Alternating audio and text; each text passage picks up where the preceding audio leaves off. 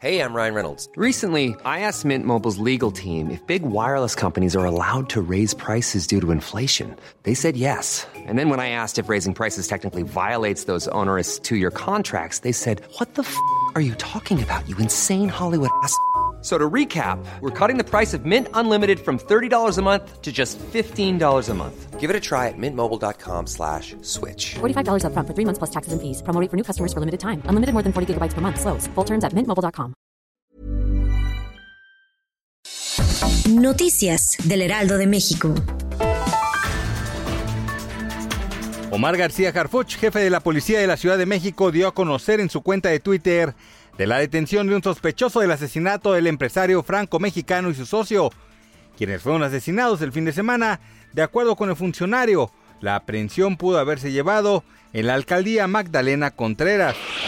El índice de precios y cotizaciones de la Bolsa Mexicana de Valores logró un avance mensual de 12.95%. Este es el mayor desempeño para un mes desde 2005.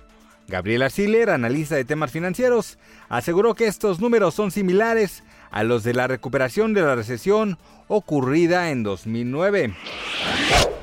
La Secretaría de Hacienda dio a conocer el presupuesto de egresos de la Federación para el 2021, el cual cuenta con una bolsa de 6 billones 295 mil 766 millones 200 mil pesos, que corresponden a la totalidad de los recursos aprobados en la Ley de Ingresos del 2021. Se informó que el déficit presupuestario aprobado es de 718 mil 193 millones de pesos.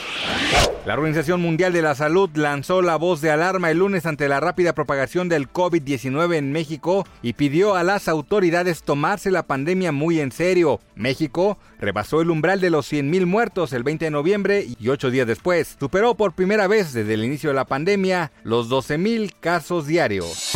Noticias del Heraldo de México.